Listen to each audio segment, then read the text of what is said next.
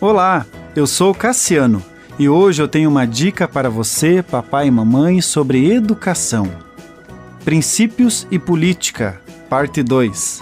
No livro Cristianismo e Estado, do autor R.J. Rushdon, ele descreve que o problema não é a antiga questão igreja-estado, mas o relacionamento do cristianismo com a igreja e o Estado o Estado permitia a existência de várias seitas e cultos, mas só na medida em que serviam a seu propósito essencial.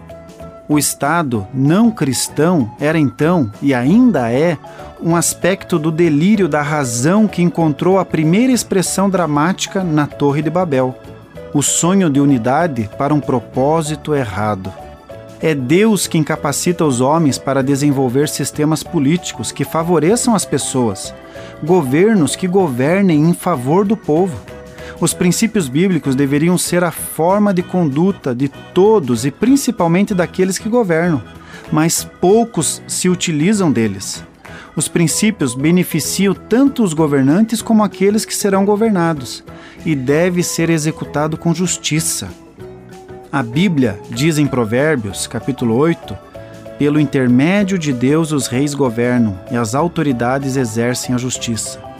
Deus sempre cuidou da humanidade, mesmo em períodos onde ideologias corruptivas foram implantadas por indivíduos mal intencionados.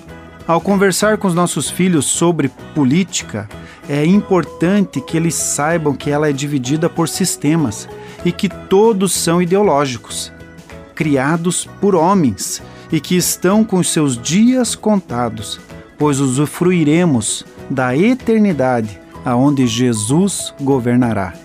Continue abençoado, você que me ouve e toda a sua família.